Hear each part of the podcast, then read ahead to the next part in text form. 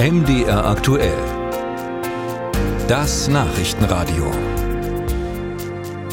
Für die Ampelkoalition war es ein fulminantes Urteil im negativen Sinne. Das Bundesverfassungsgericht hat entschieden, ursprünglich für Corona-Hilfen geplante Kredite dürfen nicht einfach für den Klimaschutz genutzt werden. Damit fehlen jetzt 60 Milliarden Euro im Haushalt, die eigentlich schon verplant waren. Die Bundesregierung will deshalb nun alle ihre Vorhaben zur Energiewende prüfen. Was heißt das für Ostdeutschland wiederum? Darüber möchte ich jetzt sprechen mit Michael Kellner. Der Grünen-Politiker ist Staatssekretär im Bundeswirtschaftsministerium. Schönen guten Morgen, Herr Kellner. Hier sitzt man so ein Stück, Stück weit auf glühenden Kohlen, was mit den milliardenschweren Subventionen für die neuen Chipfabriken passiert. Die Bundesregierung hatte mit Intel für das Werk in Magdeburg eine Förderung von 9,9 Milliarden Euro vereinbart. Die sollten vollständig aus diesem Fonds kommen und auch die 5 Milliarden Euro Subventionen für das Werk von TSMC in Dresden sollten daraus kommen. Geraten die jetzt in Gefahr?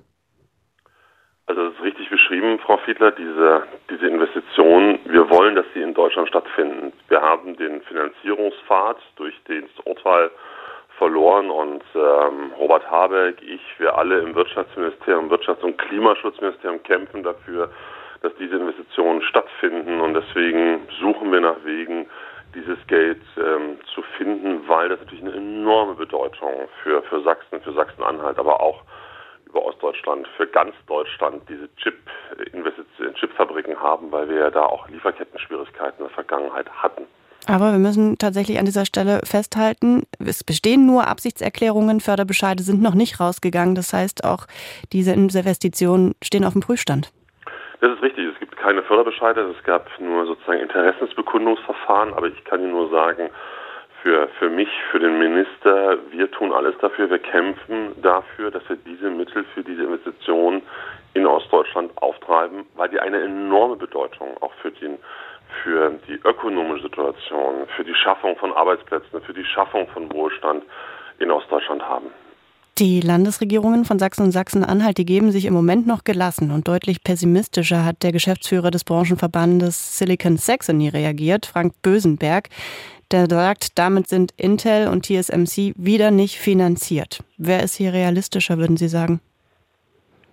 Also ich, ähm, ich glaube auch meine Gespräche mit den Landesregierungen zeigt, dass die natürlich auch eine Sorge haben und die Bedeutung ja verstanden haben. Ähm, ich würde mir auch wünschen, dass äh, gerade Herr Hasselhoff, Herr Kretschmer, die sind ja beide CDU-Kollegen, auch mal mit ihrem Kollegen Friedrich Merz reden. Der hat gerade am Sonntag in Baden-Württemberg das Ende der Subventionen ausgerufen. Das würde aber bedeuten, in einer Welt, wo wir im internationalen Wettbewerb sind, dass diese Chipfabriken oder wir haben auch andere Projekte, wie beispielsweise Erzeugung von grünem Stahl oder Wiederansiedlung von Solarindustrie, dass all diese Projekte dann irgendwo anders in der Welt entstehen, aber eben nicht Arbeitsplätze in Deutschland schaffen. Und deswegen ist es so wichtig, dass man da gemeinsam an einem Strang zieht und sagt, wir müssen diese Aufgabe lösen, wir müssen diese privaten Investitionen anreizen und hier nach Deutschland holen.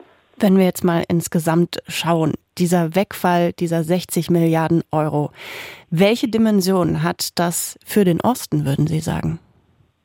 Ich gebe Ihnen mal eine, eine Zahl, da, da, kann man das, glaube ich, sehr gut erkennen. Wir haben, wir haben ungefähr bei Investitionen Größenordnung über 100 Millionen Euro.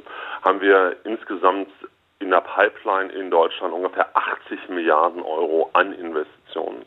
Davon entfallen rund 50 Milliarden auf Ostdeutschland. Das heißt, Ostdeutschland steht auf der Überholspur, steht ähm, sozusagen an, an einem riesigen Aufholprozess. Wir sehen diese Erfolge, das sind äh, der, der, der Arbeit und wir sehen die Erfolge, die Ostdeutschland jetzt mit sich bringt, weil es so viele erneuerbare Energien gibt, weil es Platz gibt, weil es gut ausgebildete Beschäftigte gibt.